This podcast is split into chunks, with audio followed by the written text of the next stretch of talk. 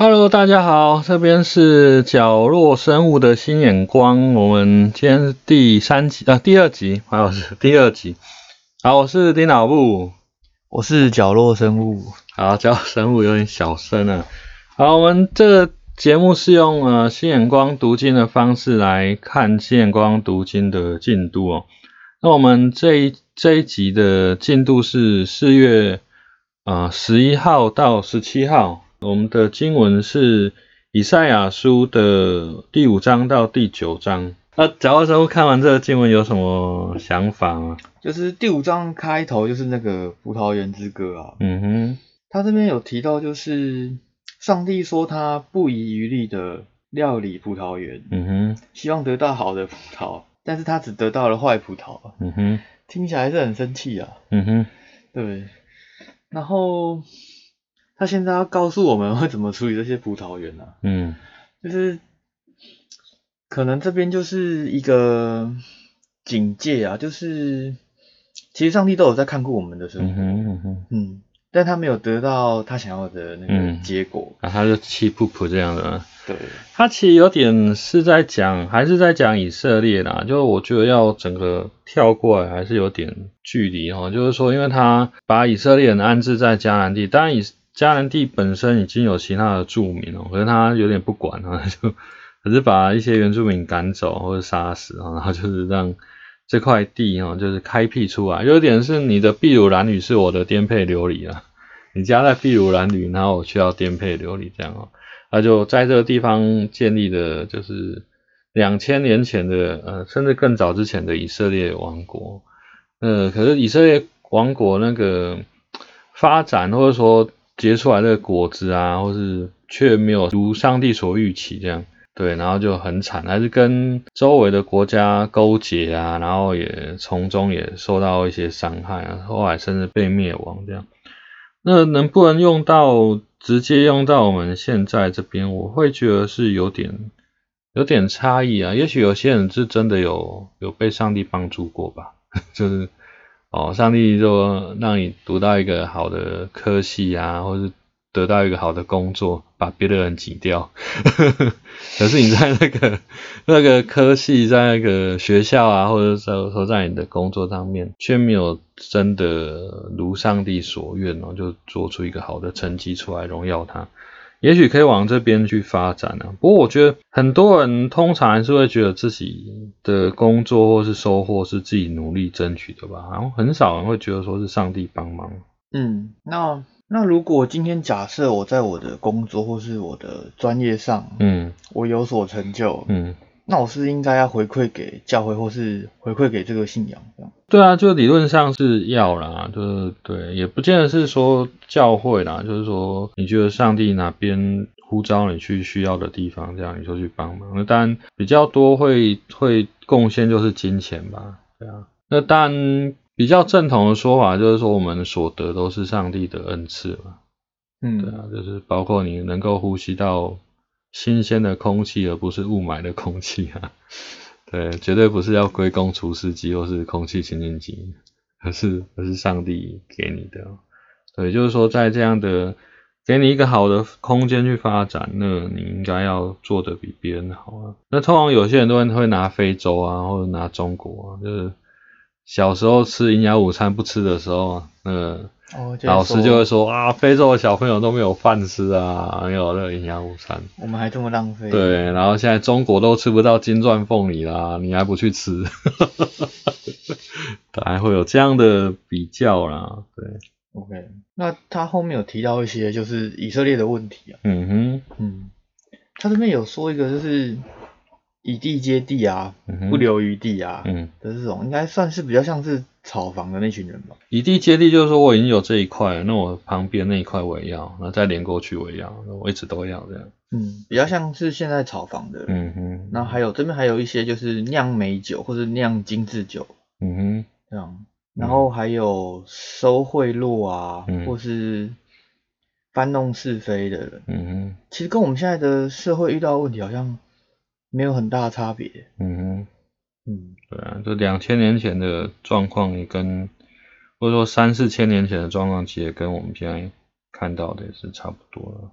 那嗯，那我们身为这个基督徒，或是我们有在看圣经的人哈，嗯所以我们要对这些社会现况给予给予回应吗？嗯，还是要我们要对我们身边不公义的事情发生吗？是我们该做的事情。嗯，看你的领受吧。有些人就觉得自己也是有先知的职分啊，你就可以去讲。那当然讲出去也不见得有好下场啊。像以赛后来是被人家锯成两段嘛，也是不见得都是好的事情啊。那你如果觉得心里有义愤填膺的那种感觉，那你当然也可以去讲啊。对，那不过也是要小心，就是说，呃，当上帝把他们放在这块土地，其实也是有规定一些经济制度啊，就是要比较土地要比较均分，然后不要卖出去哦。所以当这个炒作土地啊，然后在那边累积他的土地，其实对上帝来说是恶的事情哦。可是这种恶的事情能够在我们现在也同样是恶吗？哦，我觉得也很难这样说。当然，炒作让别人买不起，或是要付出更多钱去买，确实是一种恶。然后就是你的所得很大的比例都要放在那个买房子上面，那相对来说你就很难有别的生活，别的生活，或者有别的余裕去发展自己啊。所以你如果多一点钱，你可以去学西班牙文啊，或者去环游世界啊、嗯之类的。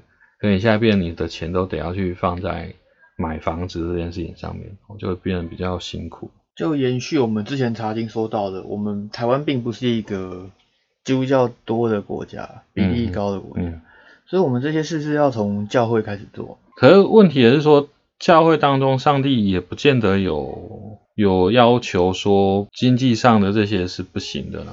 当然有些有些人他的投资理财就是透过去买房啊，所以我觉得一定要讲，我觉得也会也会得到很多冲击啊。当然以角落生物来说是没有房没有土地的人，就觉得说你们不要再买了，留一些给我这样。但是其实教会里面有蛮多人是有很有能力的啦，嗯哼，他们也给我们一些帮助了。嗯哼哼。所以我们在转换这些金节的时候，其实就会遇到一些困难。对对对，就是说你拿拿人手短嘛，对不对？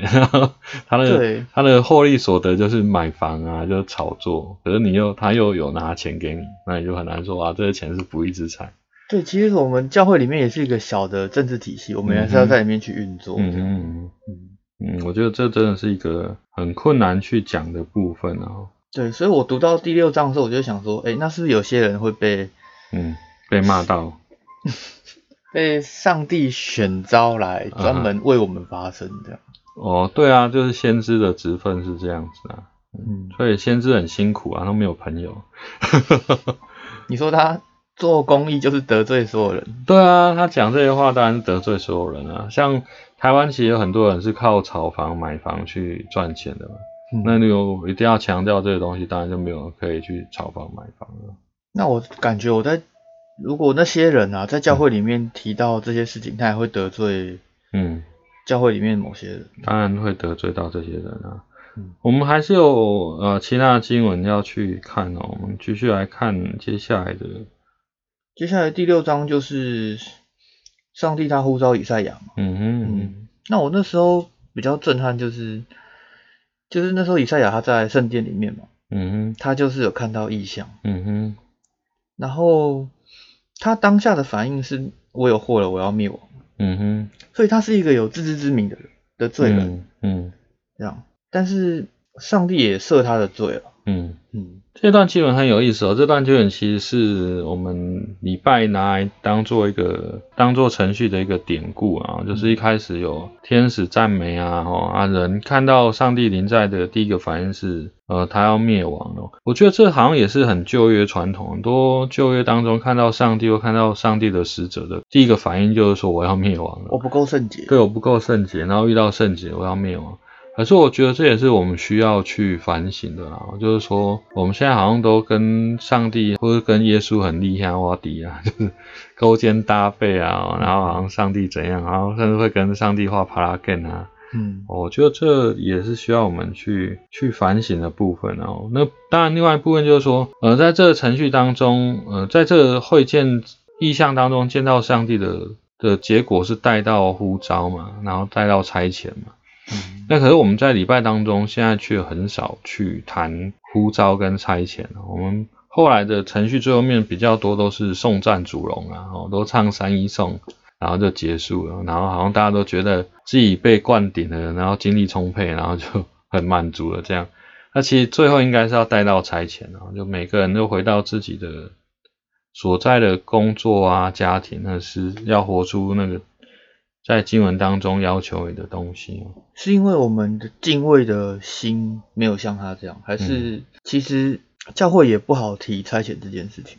因为我这个倒不太清楚，我觉得应该是礼拜程序当中大家比较忽略了啦。因为有一段时间是很重视三一颂啊，我觉得那时候在谈三一神学的时候，就把那个三一神学东西放到礼拜程序，然后就比较忽略了礼拜的最后是要差遣啊。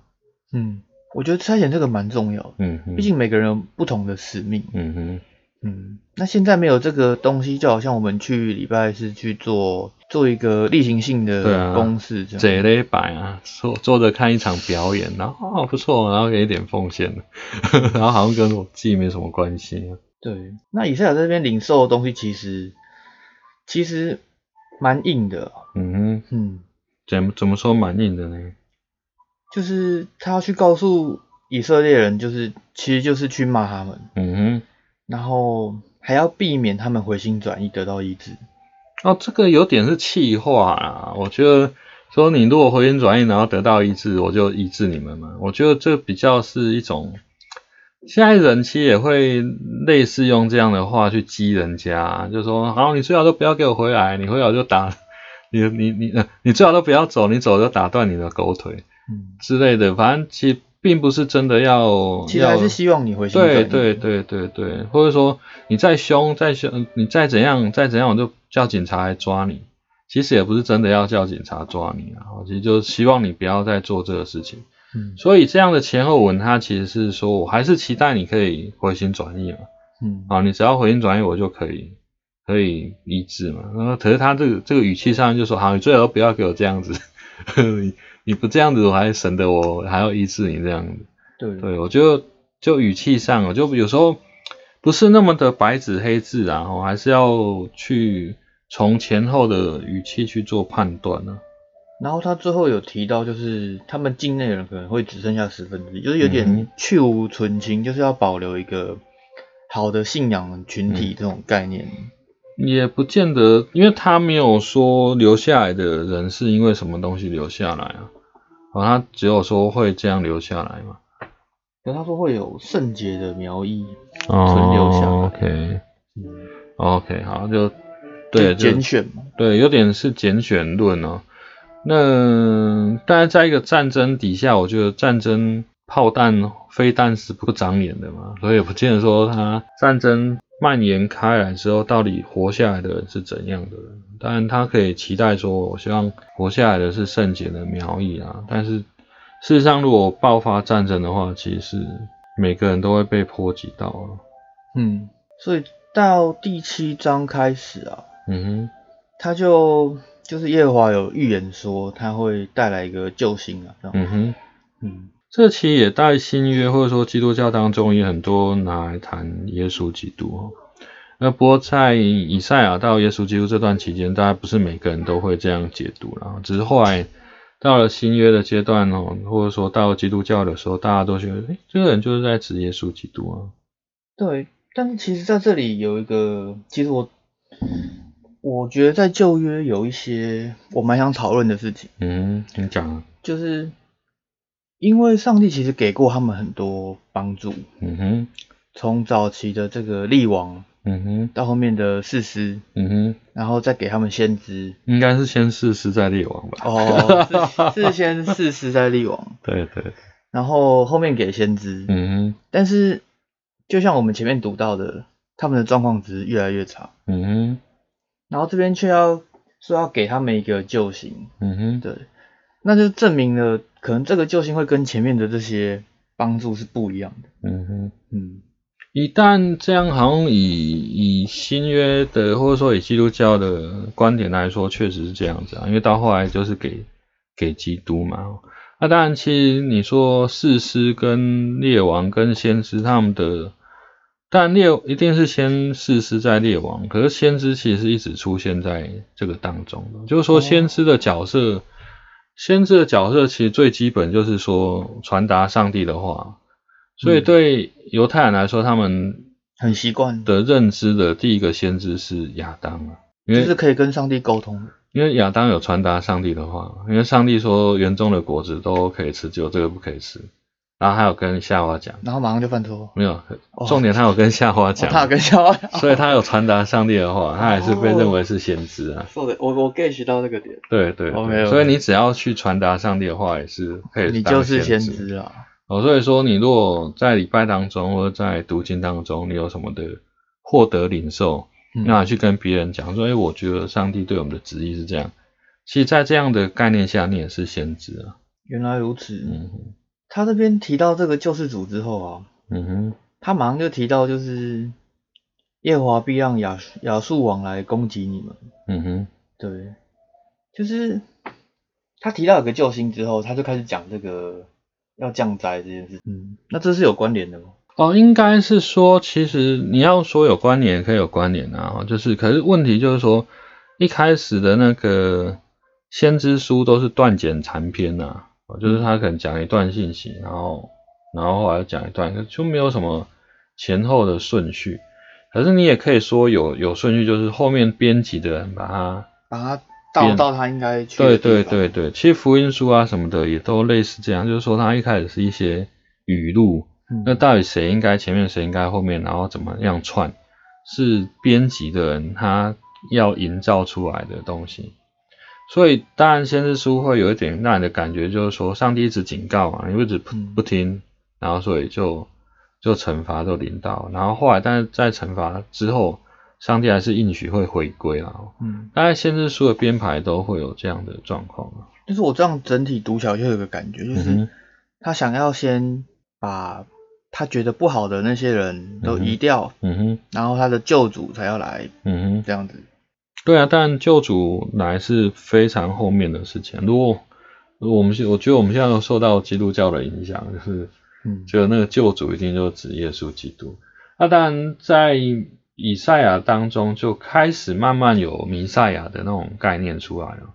到目前为止，其实他提到的都还是王国的复兴嘛，他还是谈到治理这个国家嘛，他还是说会把把那个会惩罚欺负以色列的国家嘛。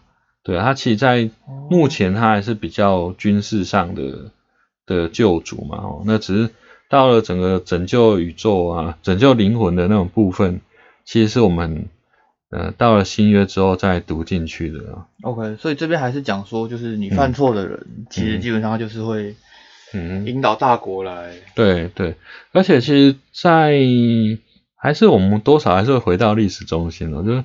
在那时候的比较没有什么上帝是你个人的救主的那种概念了，还是比较没有耶稣是你个人救主的概念。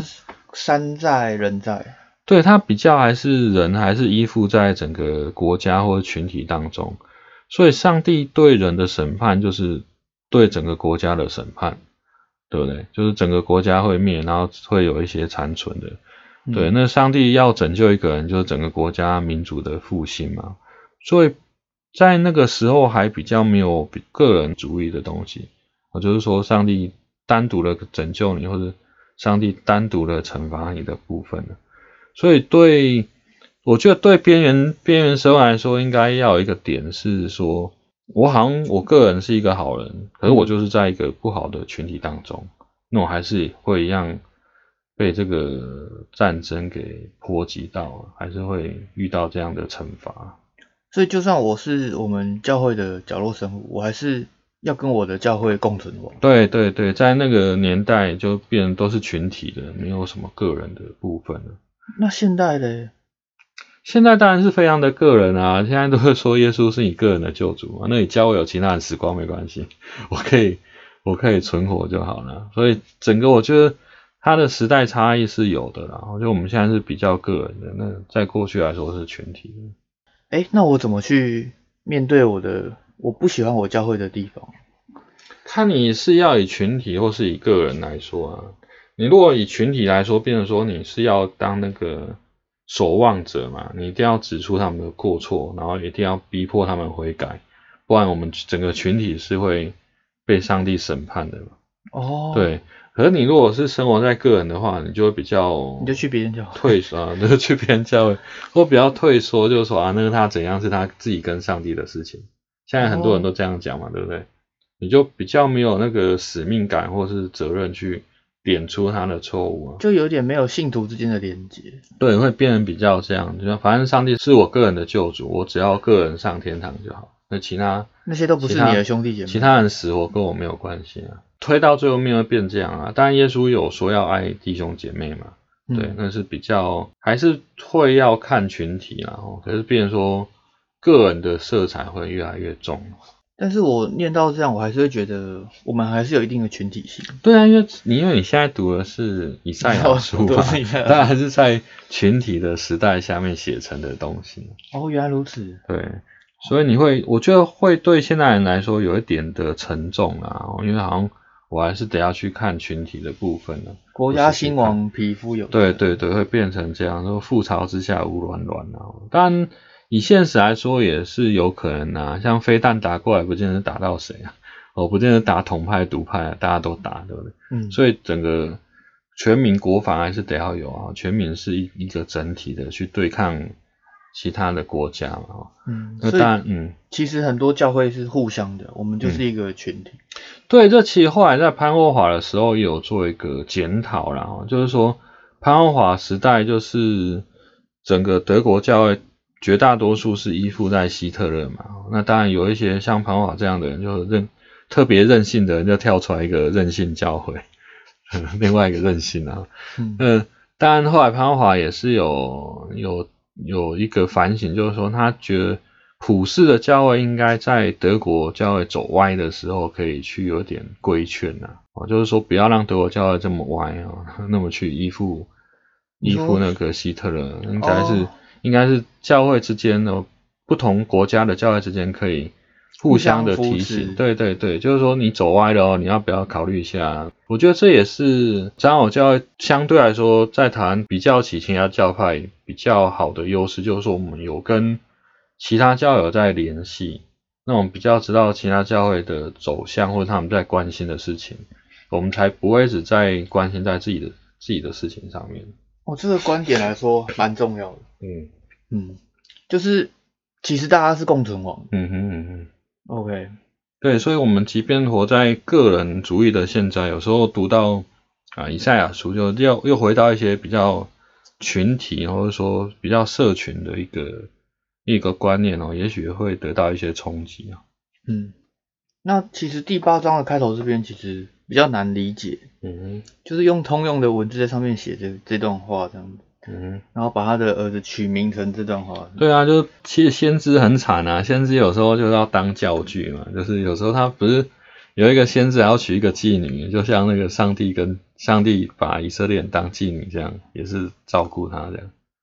哦。对，就他得要拿自己的家庭当做教具，那这边人是把自己的儿子当做一个教具啊，就是给他儿子取名。啊，那段话是什么意思？应该有一个意思，对不对？啊。